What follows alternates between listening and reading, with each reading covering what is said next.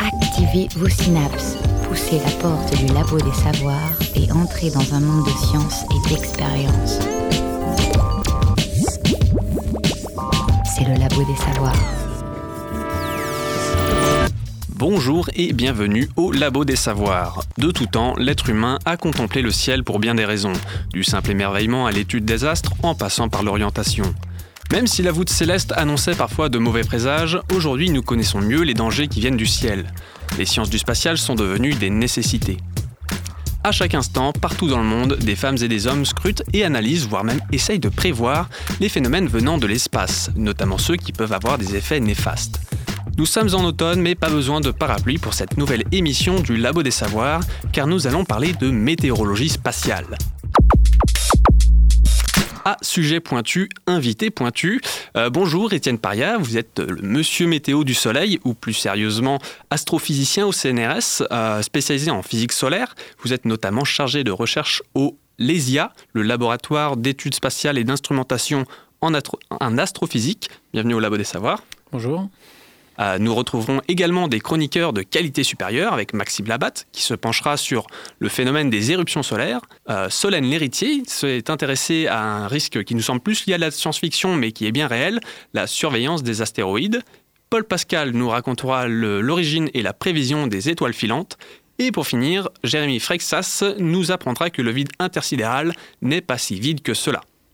Un programme aussi vaste que l'espace. Écoutez la recherche et ses chercheurs au Labo des Savoirs. Tout d'abord, mettons les choses au clair. En effet, quand on utilise le terme météorologie spatiale, on peut faire référence à différentes choses. D'abord, cela évoque les techniques météorologiques utilisant des observations et mesures par satellite pour les prévisions du temps qu'il fait sur Terre. Ensuite, il y a la discipline qui vise à étudier et prévoir les phénomènes liés au Soleil, ça c'est votre domaine, Étienne Paria. En effet.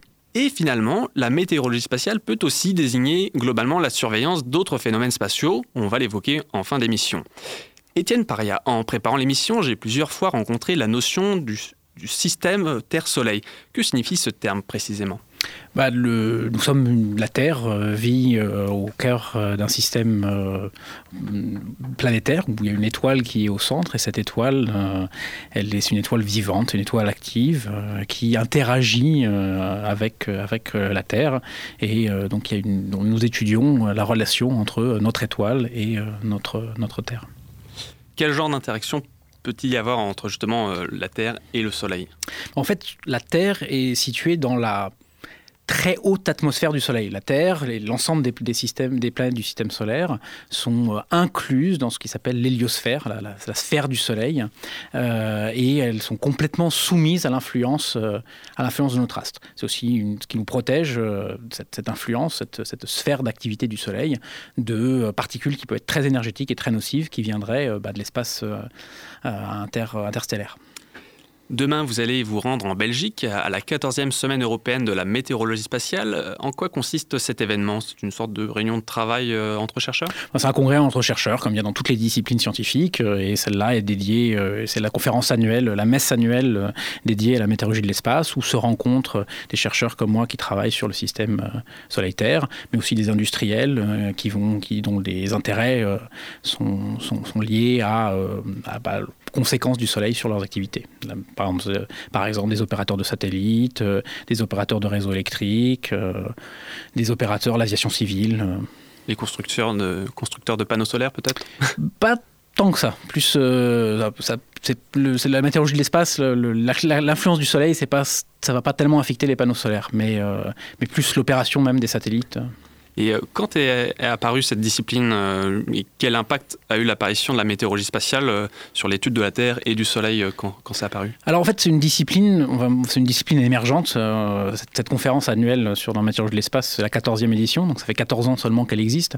donc c'est vraiment une discipline récente. C'est une discipline récente qui est apparue parce qu'on se rend compte qu'on a une société qui est en train d'évoluer, qui est en train d'utiliser de plus en plus de technologies embarqués dans l'espace, qui euh, nous sommes des êtres humains qui éventuellement seront voués à, sortir du, plancher des vaches.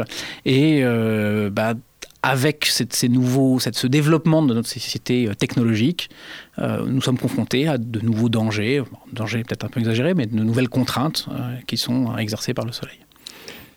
Les problématiques liées au Soleil commencent souvent avec ce qu'on appelle des éruptions solaires. Maxime Labatte, expliquez-nous de quoi s'agit-il oui, alors d'abord, pour vous expliquer ça, il faut que je vous explique très rapidement ce, qu'est le Soleil. Alors, euh, c'est un, truc que je vais faire à peu près en 1 minute 37, euh, voilà le, temps de ma chronique.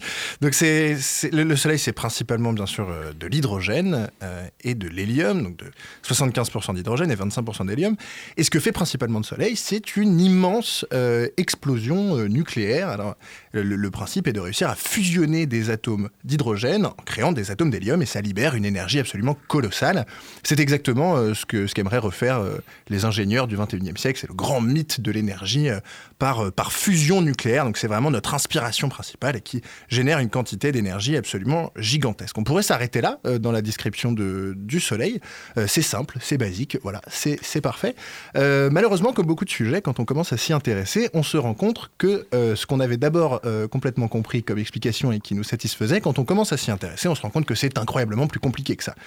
Alors tout d'abord parce que le Soleil fait quand même 1 300 000 kilomètres de diamètre, et donc que cette explosion nucléaire se passe au cœur de l'étoile, mais qu'après, bien sûr, ça génère tout un tas de phénomènes absolument euh, incroyables. Hein. Vous imaginez la diversité des phénomènes qui se passent à ce niveau d'énergie-là.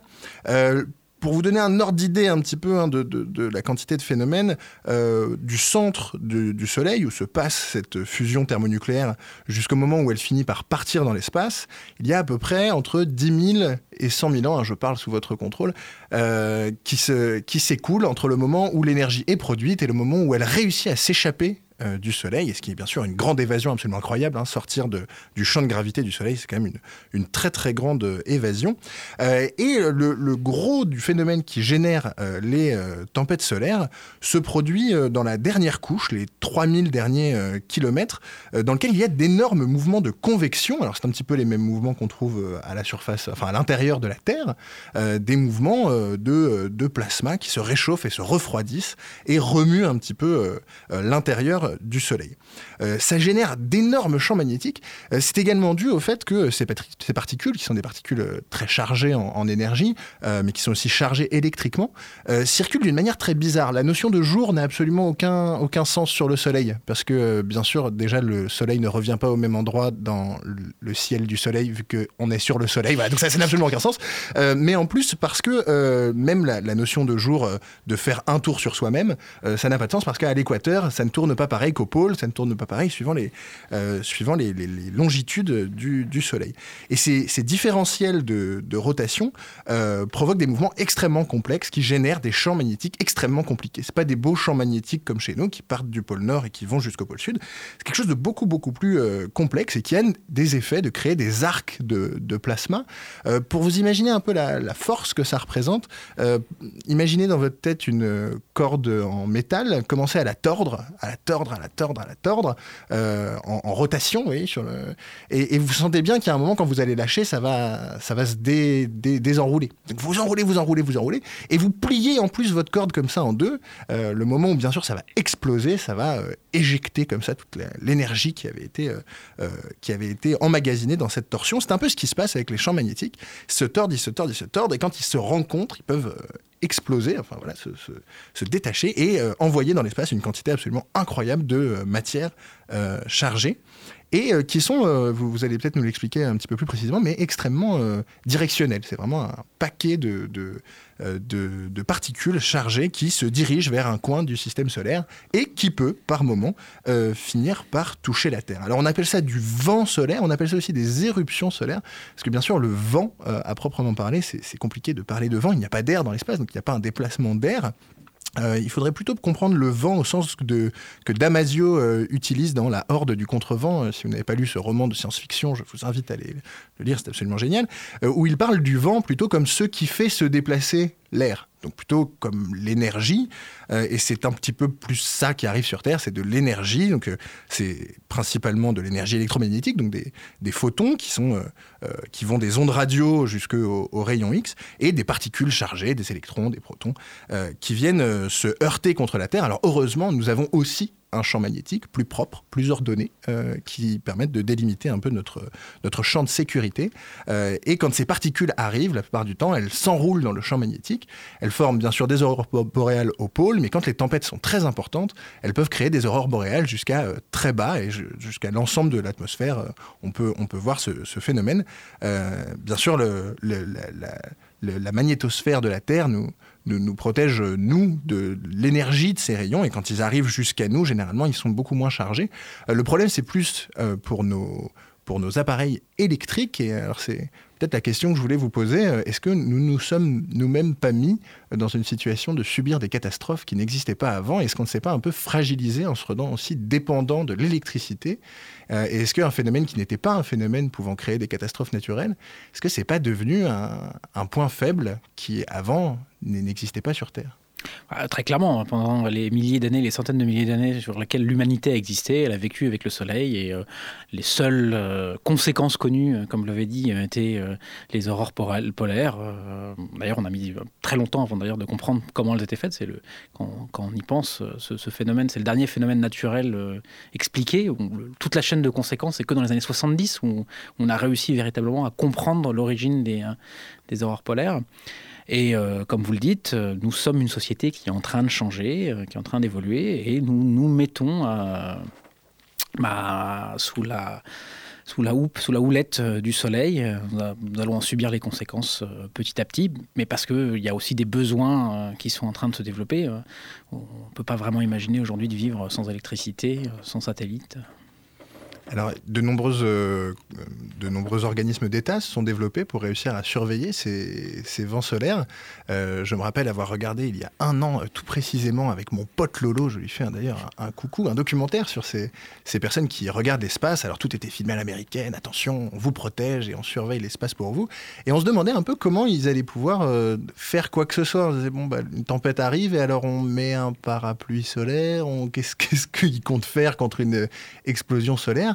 Euh, il s'agit plutôt de débrancher le courant le temps que ça passe et puis de le rebrancher, ou au moins de se prévenir qu'on va avoir du mal à communiquer. Qu'est-ce qu'on peut faire quand ça, on a détecté ah, l'arrivée? tout, dépend, tout dépend des besoins. En fait, le, une, les, éruptions solaires, c'est une, une, catastrophe naturelle, un événement naturel qui va affecter l'ensemble du système euh, terrestre. Euh, on est aussi affecté en France qu'on va l'être aux États-Unis, mais il va y avoir des effets qui vont être un peu différents de là où on habite et de ce qu'on veut faire. Par exemple, vous pouvez avoir à l'Observatoire de Paris, on est en contact euh, avec euh, l'armée française. L'armée française nous finance des instruments et on discute avec eux euh, parce que pour eux, lors de, certaines de leurs opérations, ils ont besoin de télécommuniquer, de, communiquer avec des, personnes au sol. Et bah, on sait que les fréquences qu'ils utilisent pour leur communication peuvent être perturbées lors d'une éruption solaire. Il y a certaines gammes de fréquences qu'ils vont utiliser qui, qui, sont affectées par des éruptions solaires et d'autres qui ne sont pas. Donc s'ils savent à l'avance que telle gamme de fréquences va pouvoir être, va être risque d'être brouillée, ce qui, euh, risque d'être embêtant parce qu'ils peuvent perdre le contact avec des hommes au sol, eh ben, euh, ils vont euh, à l'avance prévoir d'utiliser des blocs de fréquences qui, savent qu'ils ne seront pas affectés. comme autre conséquence, pour quand vous, faites, quand vous êtes opérateur de satellite, bah, votre satellite il fonctionne en général euh, de manière nominale et puis de temps en temps vous devez faire des opérations de correction. Vous devez corriger son orbite parce qu'il a un peu freiné euh, dans, la, très haute atmosphère de la Terre ou vous devez le tourner un petit peu. Si jamais vous lancez des commandes importantes à un moment où euh, bah, il y a une éruption solaire, euh, si c'est le moment où les satellites bah, va avoir une information qui va être perturbée parce qu'il va recevoir juste à ce moment-là euh, des, particules énergétiques en provenance du Soleil et que la commande ne va pas passer, vous risquez de perdre votre satellite. C'est déjà arrivé. Donc il y, a, tout un tas de... En arrivant à prévoir, on peut finalement arriver à se prémunir de certains des effets. Et puis, il faut se placer aussi dans, un contexte du futur. Euh, je ne sais pas dans combien de temps, une trentaine, cinquantaine d'années, on commencera à aller... Euh, déjà, on va envoyer, euh, on veut envoyer des gens, des gens sur Mars. Envoyer sur Mars, ça veut dire que les, plus rapide, il faut passer six mois. Nos, nos marsonautes doivent passer six mois dans l'espace Et il y a de fortes chances qu'il y ait des éruptions à ce moment-là. Alors on peut se protéger des éruptions, hein, c'est simple. On, se met un bon mètre de, de, de, parois en plomb, vous êtes à peu près tranquille, vous ne recevrez pas de particules.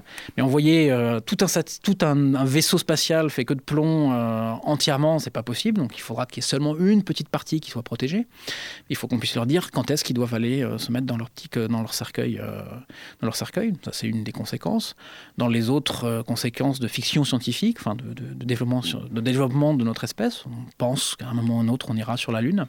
Et de la même manière qu'aujourd'hui, euh, lorsque vous prenez un avion, on peut vous dire, bah, attention, il va y avoir, la météorologie fait que... Euh, il y a une tempête, euh, il y a un ouragan, votre, votre avion n'est pas décollé, vous êtes retenu au sol pendant trois jours par une tempête de neige, ben, il peut y avoir la même chose. Nos enfants, nos petits-enfants, la compagnie, leur compagnie de voyage vers la Lune les appellera un jour avant. il, y a une, y a une éruption solaire qui aura lieu, on est désolé, mais votre, votre voyage va être reporté parce que ça ne sera pas sûr pour vous. Donc c'est dans ce sa perspective qu'on est en train de se développer. Et là, pour le coup, hors de la magnétosphère, c'est des vrais problèmes physiques que peuvent, euh, en, que, peuvent endurer les humains ou c'est plus des problèmes liés au, système électrique? C'est vraiment physiquement, on peut prendre des choses là ah, le, le, Soleil donc envoie de la lumière, c'est ce qu'on voit euh, lorsqu'on regarde des éruptions. Euh, on peut même voir d'ailleurs, ça c'est déjà vu historiquement, on a vu des éruptions des Chinois, même à l'an 1000, on a déjà vu des grosses éruptions où ils voyaient que le Soleil localement est un peu plus brillant. Ne regardaient pas directement le Soleil dans les yeux, mais ils avaient des systèmes pour voir ça. Et euh, en plus de cette lumière, le Soleil envoie des particules, envoie de la matière. C'est la matière qui peut voyager très très vite, qui peut même avoir, euh, avoir une vitesse proche de la vitesse de la lumière. Et ces particules, ben, c'est de l'irradiation. Quand elles interagissent avec, euh, avec les molécules qui constituent notre corps, ben, c'est la même chose que, que lorsque vous avez... c'est de l'irradiation, ça peut entraîner des mutations, ça peut, ça peut nous tuer simplement, ça peut détruire toutes les cellules. Et donc, effectivement, pour les humains qui sont dans l'espace, c'est un vrai risque. Euh, il arrive, lorsqu'il y a certaines éruptions majeures, par exemple, que euh, les astronautes qui sont sur la Station spatiale internationale, euh, on leur dit de se mettre, de dormir dans un module qui est un peu plus protégé. la Station spatiale internationale, elle est très proche de la Terre. En définitive, à l'échelle du système solaire, ils sont vraiment collés à la Terre. Donc ils sont encore très fortement protégés par le, champ magnétique du sol, de la Terre. Mais dès qu'on va s'éloigner un peu plus, dès qu'on va aller sur la Lune, on n'est plus du tout protégé par, par, par, l'enveloppe magnétique, par le champ magnétique de la Terre, et euh, ça devient un vrai risque pour la santé humaine. Et à part les éruptions solaires, euh, est-ce qu'il y a d'autres sources de risques euh, solaires ou magnétiques? À part les éruptions solaires, il y, a, aussi, il y a d'autres, on va dire, il y a deux, il y a de grandes catégories d'événements solaires qui vont entraîner ce qu'on appelle des orages géomagnétiques, donc des perturbations du champ magnétique de la Terre. Les éruptions, c'est vraiment la très grosse majorité de ce qui est plus fort et de ce qui est plus violent. Mais euh, il y a aussi d'autres euh, événements où, euh, lorsque la Terre est dans une configuration un peu particulière vis-à-vis du vent solaire, alors le vent solaire, c'est en fait, en fait le Soleil en permanence éjecte de la matière. Mais le fait, on parle de vent solaire parce que c'est quelque chose, on pourrait parler de brise solaire, c'est quelque chose de très doux, de, très régulier. Et euh, bah, comme partout, euh, je ne sais pas si, si, vous allez en mer, parfois vous allez à des endroits où vous allez avoir des courants qui vont se rencontrer. Bah, c'est des endroits où il peut y avoir euh, un peu plus de. Vous pouvez créer des tourbillons, c'est des endroits qui sont un peu plus risqués. Bah, c'est la même chose avec le vent solaire, c'est des courants, et il peut y avoir des courants qui ont différentes vitesses. Et à certains endroits se forment des régions qui vont être un peu plus actives, un peu plus énergétiques. Et si la, la Terre passe à travers cela, elle peut, il peut, ça peut entraîner des modifications, des conséquences sur le champ magnétique terrestre.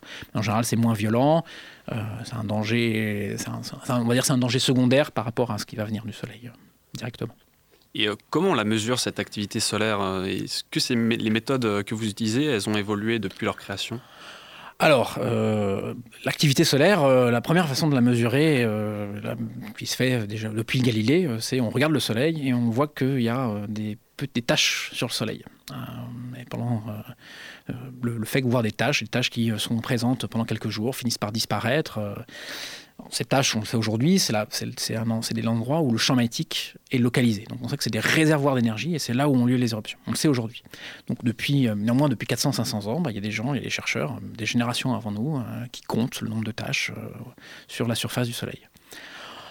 Aujourd'hui, bah, on a beaucoup plus de méthodes qui permettent de regarder euh, ce qui se passe et ce qui nous provient du Soleil. On a, euh, premièrement, on a plein de télescopes sur Terre, des télescopes euh, visibles, hein, qui fonctionnent de la même manière que notre œil, qui prennent des images.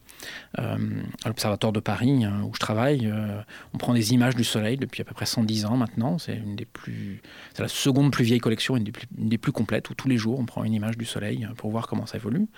Et puis, depuis, depuis l'ère spatiale, on a des satellites qui regardent le Soleil en permanence. Il euh, faut savoir que le Soleil, après la Terre, c'est l'astre le plus observé en permanence euh, une toute petite dizaine euh, de satellites qui en permanence auscultent le Soleil. Et on le regarde sur toutes les coutures, on regarde les différentes couches, on mesure son champ magnétique, on mesure les vitesses, et puis on mesure, on regarde tout le système, enfin on essaye de regarder au maximum le système entre le Soleil et la Terre, même autour de la Terre. On va mesurer, il y a des satellites qui autour de nous vont mesurer la quantité de matière que nous envoie le Soleil, la vitesse de la matière qui nous envoie, l'énergie qu'elle a. Donc ça tout un, tout un réseau de surveillance qui, existe, qui reste encore euh, ridiculement euh, petit par rapport à toutes les informations qu'on a, par contre, pour la météorologie terrestre, mais euh, qui, commence à être en place. Et le, champ magnétique euh, terrestre, en fait, il est dû euh, au noyau de la Terre, c'est ça, qui est composé majoritairement de, fer, c'est bien ça? Alors, c'est en partie dû au noyau de fer, et c'est surtout le fait que, euh, comme pour le Soleil, ce qui avait été expliqué dans la chronique, il y a tout tourne pas à la même vitesse. Donc, on a un noyau de fer qui est solide, qui va tourner comme un solide, qui va, vous prenez un caillou, vous le faites tourner, et ben, il va tourner tout d'un bloc. Puis autour de ça, on a un manteau qui est liquide, en partie liquide, qui est lui aussi en partie métallique. Et euh, ben, un liquide, si vous prenez le miel, vous essayez de faire bouger du miel, il y a une partie du miel qui va bouger et le reste ne euh, va pas bouger. Donc il va y avoir une différence de vitesse. Et cette différence de vitesse, c'est ce qui est très important pour, euh, pour créer du champ magnétique. C'est comme ça que le champ magnétique de la Terre fonctionne comme la plupart des champs magnétiques, comme la dynamo, comme votre roue de vélo. C'est exactement le même principe. C'est-à-dire que sans euh, cette protection magnétique, en fait, euh, le Soleil soufflerait euh, littéralement l'atmosphère terrestre alors, il soufflerait, il soufflerait pas l'atmosphère terrestre, mais en tout cas, les conditions de vie sur Terre seraient fortement modifiées. C'est-à-dire que la plupart des espèces qui seraient en train de se développer seraient soumises à un flot de particules énergétiques qui viendraient du Soleil. Elles muteraient, elles évolueraient plus vite, et on pense que euh, ça serait beaucoup plus compliqué pour, euh, pour la stabilité de la vie euh, chimique telle qu'on la connaît. On pense que la présence d'un champ magnétique sur une planète est un élément très important pour que se développe la vie telle qu'on la connaît. Justement, on peut comparer ça avec ce qui se passe sur Mars, parce que Mars a une atmosphère aussi, et qui, elle, justement, subit l'effet abrasif du Soleil. Alors, elle, le, subit en partie, mais elle a une atmosphère. Par contre, elle n'a pas de champ magnétique. C'est une, planète qui a, eu probablement un champ magnétique pendant, pendant quelques temps, mais qui aujourd'hui en a plus. Et c'est ce qui fait que on pense que c'est une des raisons pour laquelle la vie n'a pas pu tenir sur ce type de planète.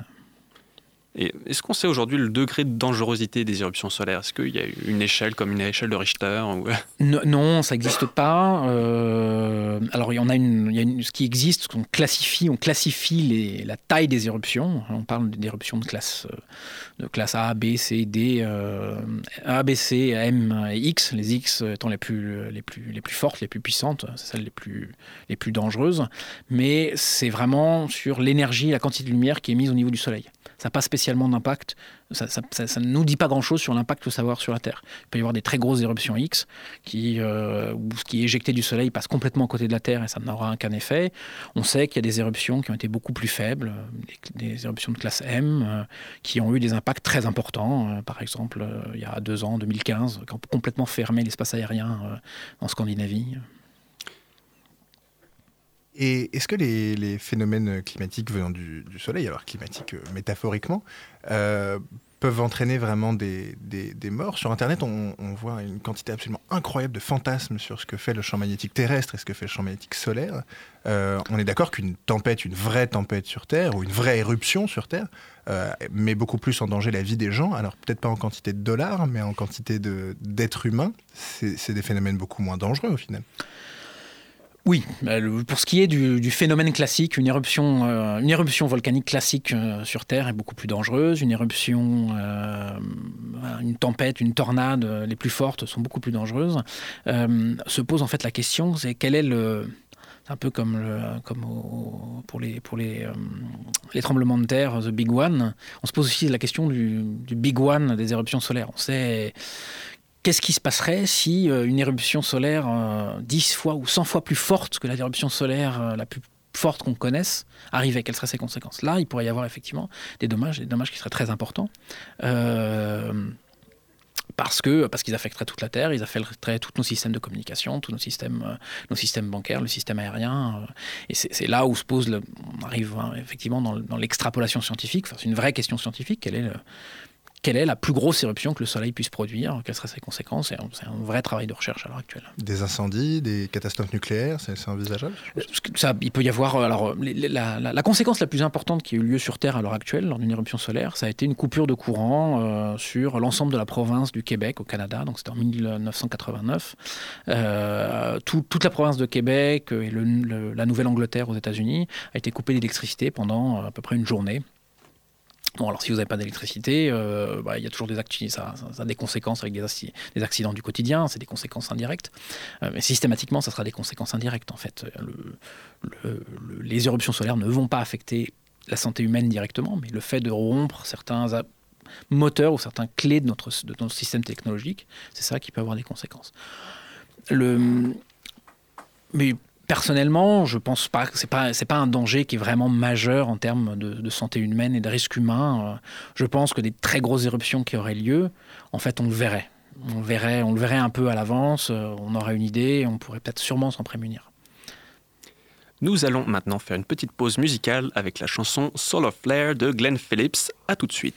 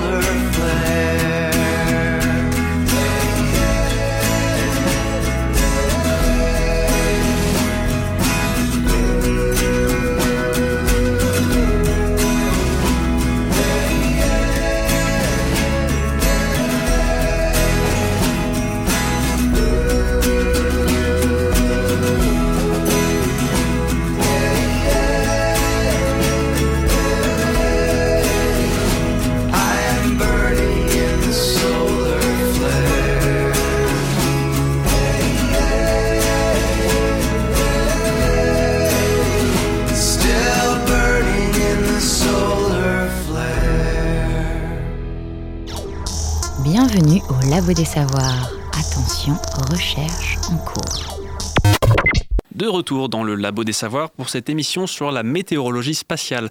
Nous sommes en compagnie d'Étienne Paria, astrophysicien au CNRS, spécialisé en physique solaire et chargé de recherche au LESIA, le laboratoire d'études spatiales et d'instrumentation en astrophysique. On parle de météorologie spatiale et c'est amusant euh, de noter que certains termes de la météo terrestre sont repris pour définir des événements spatiaux, comme par exemple les orages géomagnétiques ou le vent solaire dont on parlait tout à l'heure. Euh, lorsque le magnétisme de la Terre varie en fonction de l'activité solaire, hein, les orages géomagnétiques.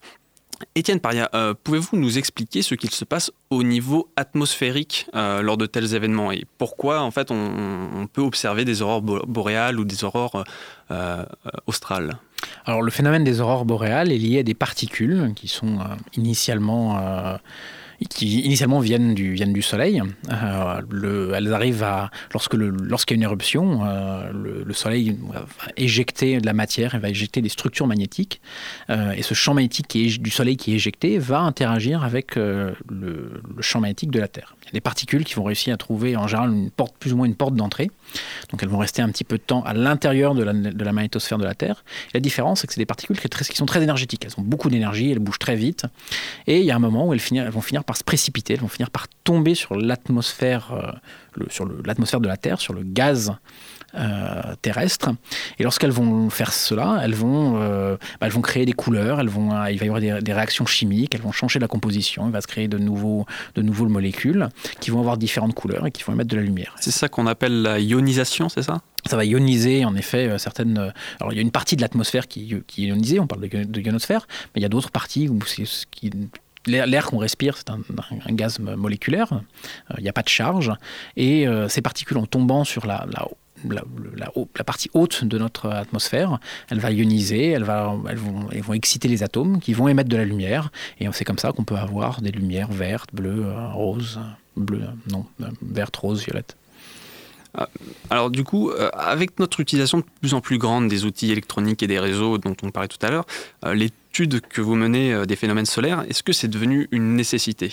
Est-ce que vous avez vu un changement euh, tout au long de votre carrière euh, Alors c'est une, une, discipline qui est, qui, qui, est, vraiment en train de grandir. C'est-à-dire qu'on se rend compte que de plus en plus d'institutions en France, en France, dans le monde en fait, sont en train d'en prendre conscience.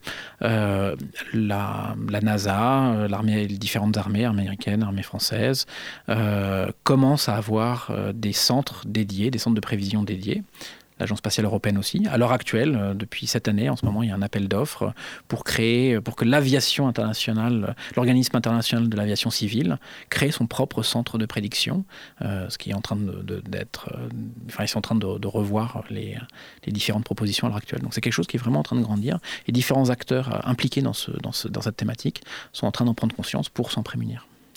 Et justement, vous, votre travail de tous les jours, euh, comment se, passent ces prévisions, en euh, ces analyses? Alors, moi, je, fais de la recherche, je fais de la recherche scientifique, donc j'essaye de mieux comprendre comment ça se passe. Euh, je travaille sur différents projets. Alors, aujourd'hui, par exemple, la situation actuelle en prévision des éruptions solaires n'est pas très glorieuse. Disons qu'on est à l'heure actuelle, comme on était en météorologie terrestre il y a à peu près une centaine d'années, hein, il y a 100 ans, on regardait les, nuages, on voyait qu'il y avait un gros nuage gris, euh, on pensait qu'il allait y avoir de l'orage, ça n'allait pas beaucoup plus loin. On est à peu près à ce niveau-là, euh, on va dire, dans euh, la météorologie, la prévision des éruptions solaires, la météorologie de l'espace. On sait, sur le Soleil, on voit qu'il y a une grosse tache solaire bien, bien grosse, bien méchante, elle risque de faire une éruption et on n'est pas sûr d'arriver à la prédire si on, doit mettre des chiffres, euh, une grosse éruption solaire, on a à peu près 40% de chances de l'arriver à la prédire un jour à l'avance. Donc euh, ce qu'on fait, bah, c'est qu'on fait de la recherche pour essayer d'améliorer euh, ces, valeurs et améliorer cette, notre capacité à prédire ces événements et puis de quantifier leurs conséquences sur le Soleil et sur, la Terre. Là.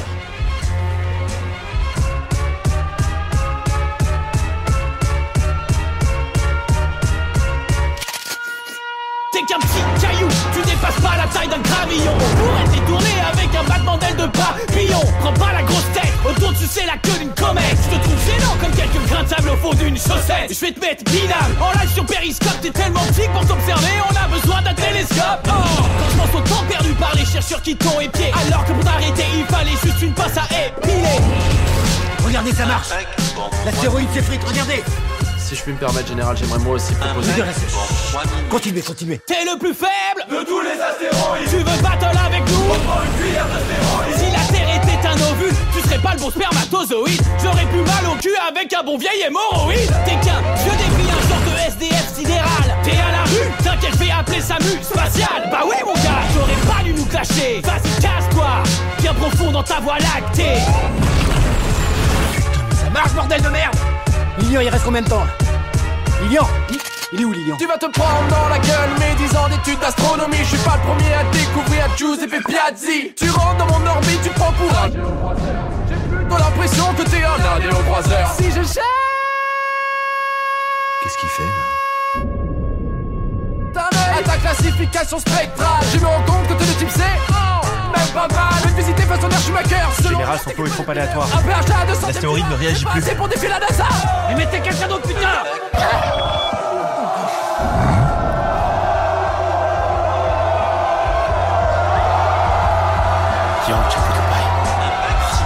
Ça fait 10 ans qu'il n'a pas posé son. Vaisseau, je règle d'abord du cockpit. J'ai que la grosse bitch, il me faut comme solo sans être un cosplay. Tu sais qu'avec des petits mots, je fais des grosses blés. Pour un astéroïde, t'es bien trop lasté. Personne te regarde comme le foot féminin. Ta mère a honte de la famille, t'es plus vilain. Du coup, je te monte en l'air avec la droite de Krillin.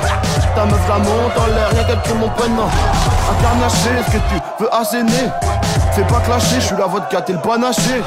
Je vais pas te lâcher sans que t'es ramassé. Je suis trop doué à côté, moi Michael Phelps c'est pas nager. Donc je suis désolé t'annoncer que t'es mort dans t'es dans la TGT. Je tu supervises, je peux faire faute, tu rateras les lancers. Donc, tu peux me partir et ne plus y penser. Sur ta tombe, fais là que l'on va danser. La science dans tous ses états au Labo des Savoirs.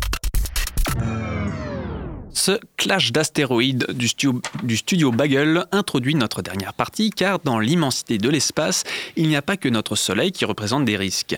En permanence, partout dans le monde, des personnes surveillent les différents corps qui errent en orbite autour de notre Soleil. C'est le cas des astéroïdes. Solène Lhéritier, comment se passe la surveillance de ces objets? Pour commencer, je dirais que la surveillance des astéroïdes s'organise. Et elle s'organise d'autant plus parce qu'une véritable prise de conscience sur la menace qu'ils peuvent représenter s'opère depuis plusieurs années, et ce jusqu'aux plus hautes instances mondiales. Il y a moins d'un an, l'ONU a d'ailleurs déclaré que le 30 juin serait la journée internationale des astéroïdes afin d'alerter sur les impacts qu'impliquerait une collision avec la Terre. Cette date fait écho au 30 juin 1908, lorsqu'un astéroïde s'est désintégré dans l'atmosphère au-dessus de la Tumunska en Sibérie. La zone était heureusement inhabitée. Mais l'explosion de l'objet, qu'on estime ayant eu une taille d'environ 40 mètres, a quand même détruit des dizaines de millions d'arbres sur un territoire grand comme le département des Yvelines. Pour continuer sur les cas de collision médiatique, j'évoquerai celui plus récent, mais toujours en Russie, d'un objet de 20 mètres qui a explosé en février 2013 au-dessus de la ville de Tchelabinsk, libérant une énergie équivalente à 20 voire 30 fois celle de la bombe atomique d'Hiroshima. Des infrastructures et des maisons ont été détruites, tout comme de nombreuses vitres brisées, ce qui a engendré de nombreux blessés. Je pense que vous commencez, vous aussi, à comprendre pourquoi l'ONU, les gouvernements et les agences spatiales s'intéressent de près à ces objets. Revenons d'ailleurs un peu sur eux. De quoi parlons-nous? Les astéroïdes sont en fait des corps célestes, composés essentiellement de roches carbonées ou silicatées, voire parfois de métal. Contrairement aux comètes, ils sont inactifs. La plupart d'entre eux se trouvent dans la ceinture principale entre l'orbite de Mars et de Jupiter. D'autres, il est vrai, frôlent ou croisent l'orbite effectuée par la Terre autour du Soleil. On les appelle alors respectivement des géofrôleurs et des géocroiseurs. C'est parmi eux que l'on trouve les astéroïdes potentiellement dangereux. Ces derniers sont qualifiés ainsi lorsqu'ils font plus de 150 mètres de diamètre et qu'ils passent à moins de 8 millions de kilomètres de l'orbite de la Terre, soit 20 fois la distance Terre-Lune. Comme vous l'aurez compris, ce sont eux qui nous intéressent, et c'est à eux qu'est donc attribué un degré de dangerosité selon l'échelle de Turin. Celle-ci prend en compte deux paramètres, la probabilité d'une collision avec la Terre et le potentiel destructeur. Cette échelle va de 0 à 10. À 10, vous pouvez vous imaginer une catastrophe semblable à celle qui a eu lieu il y a 65 millions d'années, où une grande partie des espèces végétales et animales du Crétacé a disparu. Bon, j'imagine maintenant que vous voudriez savoir comment on fait pour scanner le ciel dans le but d'identifier ces corps, d'étudier leur trajectoire, leur taille et leur composition, afin d'évaluer leur dangerosité. Un réseau international de télescopes et de radars surveille depuis la Terre les astéroïdes.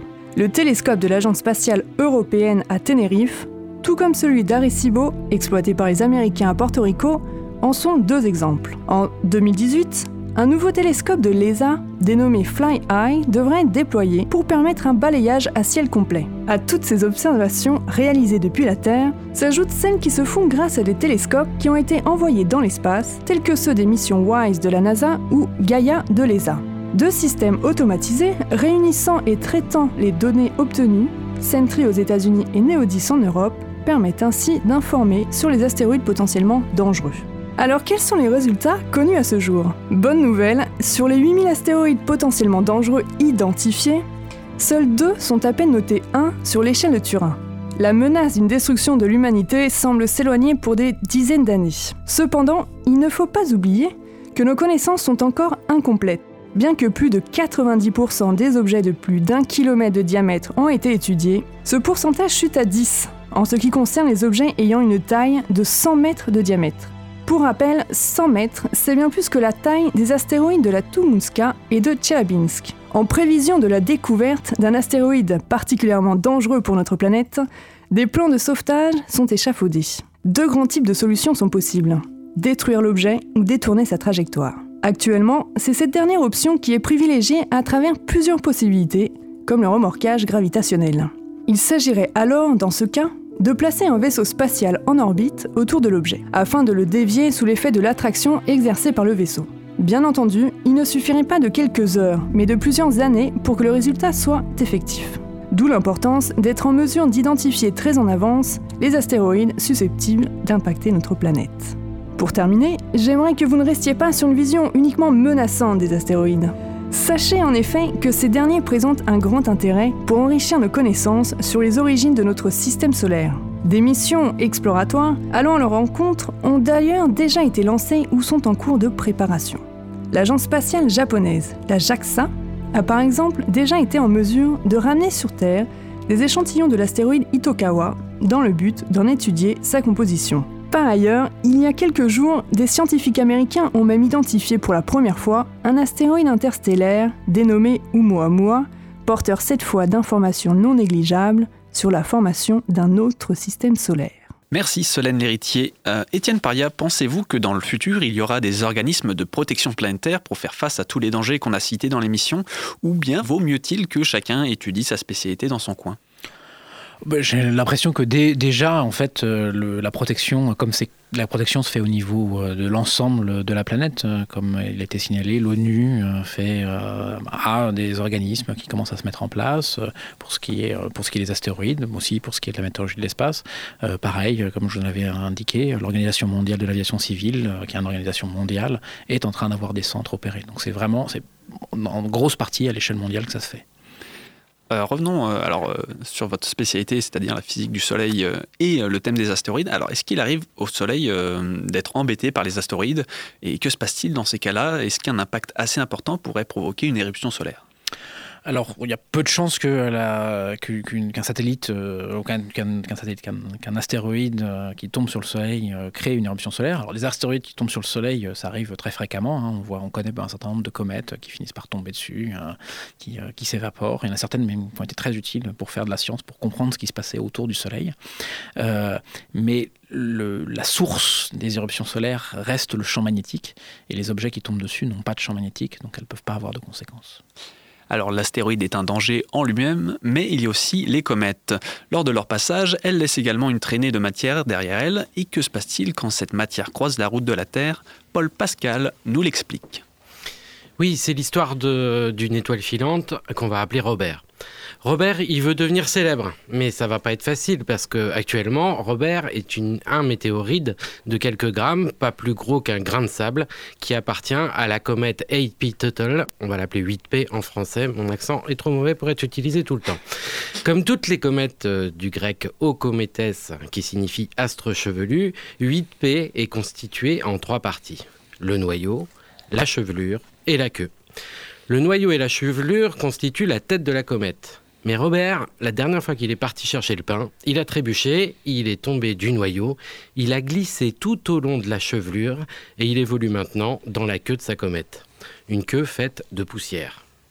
Alors, c'est pas de la petite queue, hein, façon caniche à mémé. Non, non. Une queue de comète, c'est balèze, c'est majestueux, ça fait de 30 à 80 millions de kilomètres et ça peut se déplacer à une vitesse de plusieurs centaines de kilomètres par seconde, excusez du peu. Alors, forcément, Robert, au fond de sa queue, même s'il ne se déplace plus qu'à 33 km par seconde, il a rapidement abandonné l'idée de remonter tout le peloton. Et depuis, il végète en attendant sa seconde de gloire, son instant de célébrité, pendant lesquels des millions d'humains vont pouvoir l'admirer. Parce que oui, et c'est la révélation de la soirée, vous avez tous rendez-vous avec Robert, parce que Robert va se transformer en étoile filante. Oui, mais quand? Parce que Robert, en dégringolant du noyau de sa comète 8P, il a perdu son portable. Alors pour fixer le rendez-vous, ça va pas être facile. Vous me direz, on n'a qu'à le calculer nous-mêmes, le rencard. Une comète, euh, si on connaît ses six éléments orbitaux, on sait prévoir sa trajectoire. Pas faux.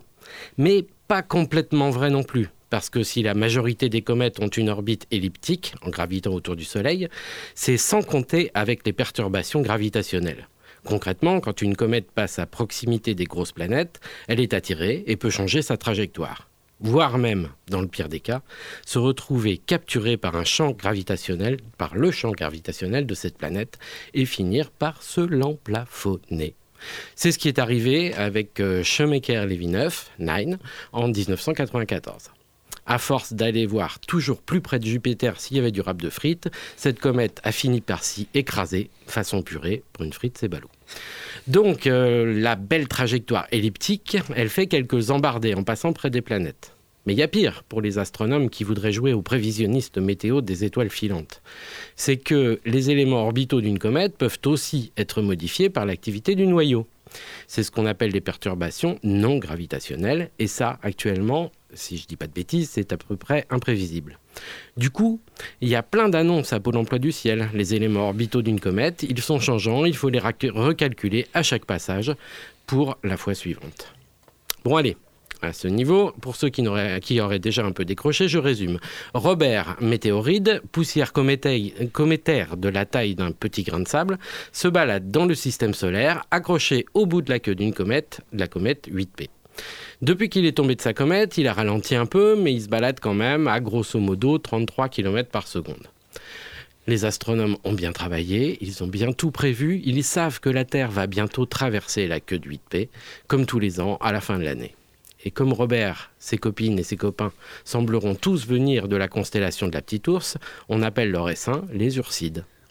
Et le moment où ils seront le plus nombreux, c'est le 22 décembre. Ça tombe bien, c'est le soir des vacances. Donc, ce vendredi 22 décembre vers minuit, fêtez les vacances avec Robert. Les poussières cométaires pénétreront la haute atmosphère de la Terre, dans la haute atmosphère de la Terre, et là, ce sera la grande festouille. On picole, on danse, on, on se chauffe, on s'échauffe, on s'ionise, on s'enflamme.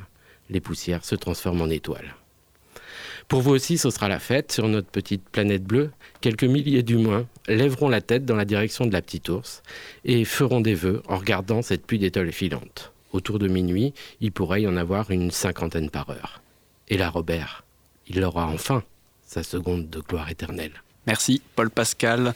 Les comètes viennent de loin, du confin du système solaire. Néanmoins, nous sommes également visités par des éléments qui nous arrivent du milieu interstellaire. Jérémy Frexas, vous allez nous expliquer de quoi il s'agit après un petit bulletin météo atypique.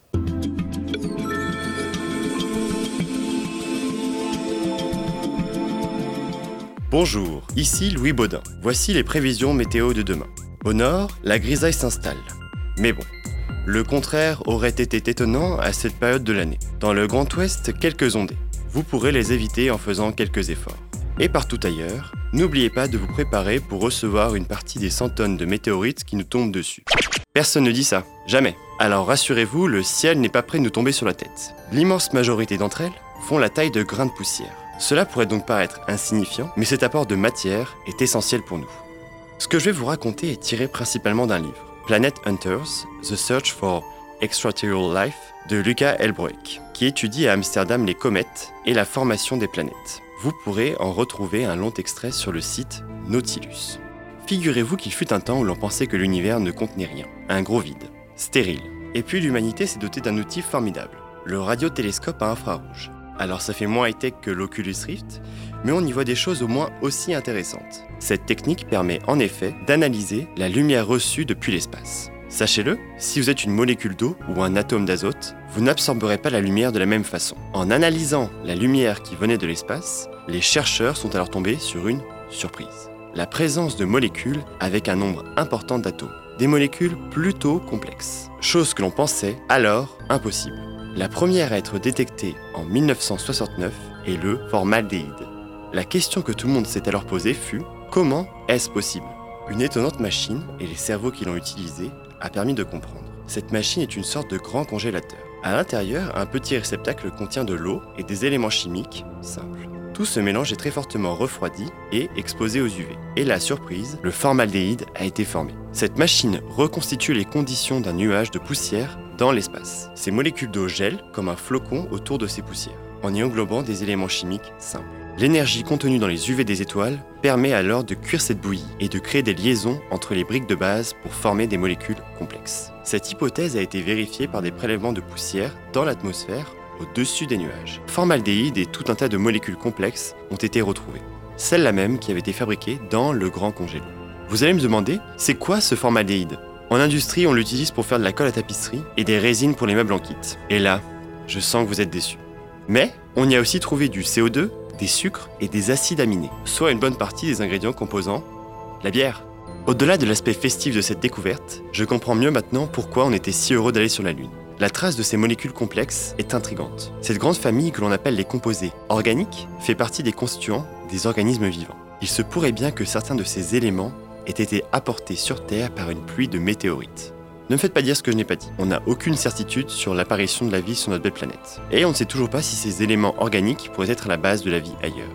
Mais une chose est sûre, chers auditeurs et chères auditrices, même si le bulletin météo n'en fait jamais mention, il nous tombe sur la figure chaque jour une belle quantité de molécules, nées dans de drôles de boules de glace au milieu de l'immensité qui nous entoure. Molécules qui ont fait un long chemin pour venir jusqu'à nous, et qui nous sont très utiles. Alors que cette émission vous arrive sur le plancher des vaches grâce à vos oreilles, ou au fin fond de l'univers par une technologie encore inconnue, ce soir, je trinquerai à votre santé. Je suis maintenant presque sûr que tout le monde connaît la bière.